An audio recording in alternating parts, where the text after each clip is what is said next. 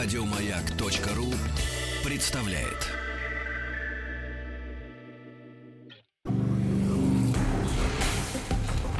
Объект 22. Эффект Стаховского. Это эффект Стаховского, объекты явления и процесса, получившие название в честь исторических или вымышленных персонажей. Я Евгений Стаховский, выпуск 12 «Синдром Лея».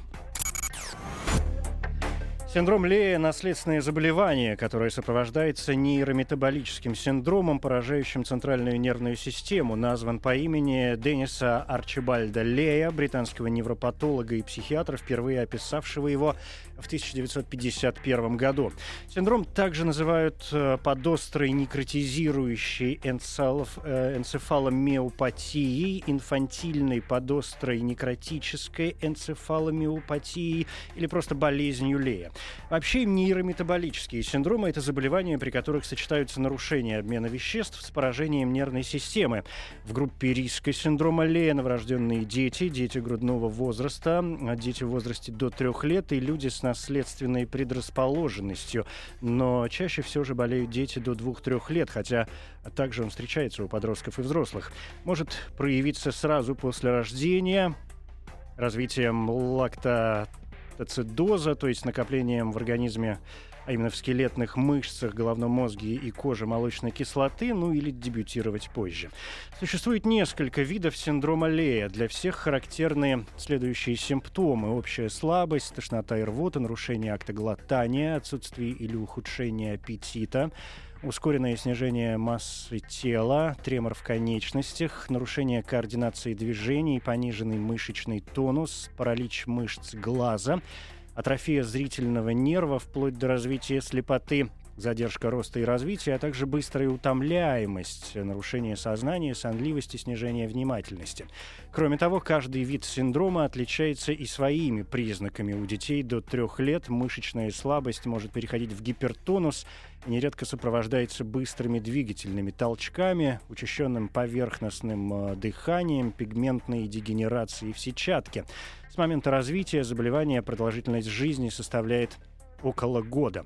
У взрослых обычные симптомы сопровождаются спастическим парезом, ну, то есть сочетанием слабости движений в конечности с одновременным непроизвольным напряжением мышц, возможно, эпилептические припадки, развивается деменция. В случае недостаточности ферментов дыхательной цепи наблюдается задержка в психическом развитии, смещается кислотно-щелочной баланс в сторону увеличения кислотности. Среди прочих э, и причин заболевания наследственность, развитие очагов некроза в мозговом стволе и в мозжечке, прорастание сосудов, мутации генов, которые влияют на работу митохондрий, различные осложнения после дегенеративных заболеваний нервной системы, Глиоз – это процесс, который запускается в тканях головного мозга в ответ на повреждение его структурных единиц, нейронов. Если нейроны гибнут, их место должно быть чем-то заполнено, и заполняется оно глиями, типом клеток, которые окружают нервные клетки и играют вспомогательную роль. Они выполняют опорную и защитную функцию. Их в 10 раз больше, чем нейронов, и они занимают половину объема центральной нервной системы. Кроме того, Говоря о развитии болезни Лея, нельзя исключать влияние биологических, химических и физических мутагенных факторов. И все же основная причина возникновения синдрома Лея – недостаток ферментов, которые задействованы в образовании энергии. Эти естественные процессы дают сбой из-за нарушения транспорта электронов в дыхательной цепи из-за дефекта обмена первиноградной кислоты, которая содержится во всех тканях и органах и, являясь связующим звеном обмена углеводов, жиров и белков, играет э, важную роль в обмене веществ.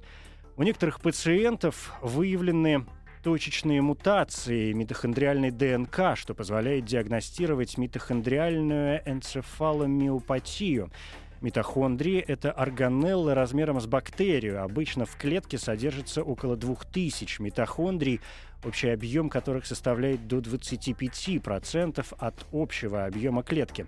Главная функция митохондрий – захват богатых энергией субстратов из цитоплазмы и их окислительное расщепление.